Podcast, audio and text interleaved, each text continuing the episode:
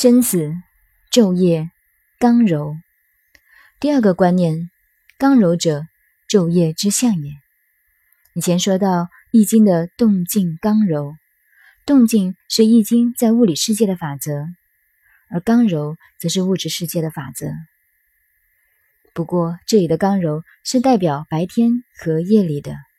讲到这里，可以知道中国思想之伟大。孔子在后面细传中也说道：“明乎昼夜之道，则知。”这是中国文化特殊的地方。我们知道世界的宗教，基督教也好，天主教也好，佛教也好，伊斯兰教也好，都是追求人生、宇宙间的生与死的问题。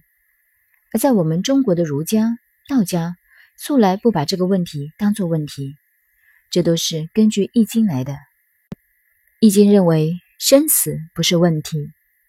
我们如果在这句话上加上两个字“明乎昼夜之道，则知生死”，就是说明人活着的时候像白天一样，像太阳出来的时候，天亮了的时候；人死了就是休息了，像太阳下山一样，天黑了。不过有一点，他们却承认生命的延续。等于印度佛教的轮回一说，人活一辈子，终于死了，但并不是生命的结束，只是休息一个阶段，等于天黑了，明天又要天亮的一样，一个白天，一个夜晚而已。因此，我们中国人讲生死的问题，禹王的思想，生者继也，死者归也，后来形成道家的思想。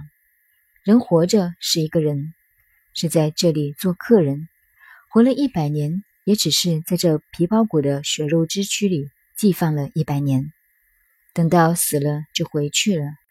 可是西方的宗教把生死问题看得很严重，纯粹的中国文化根据《易经》认为不是一个问题，根本不去考虑它。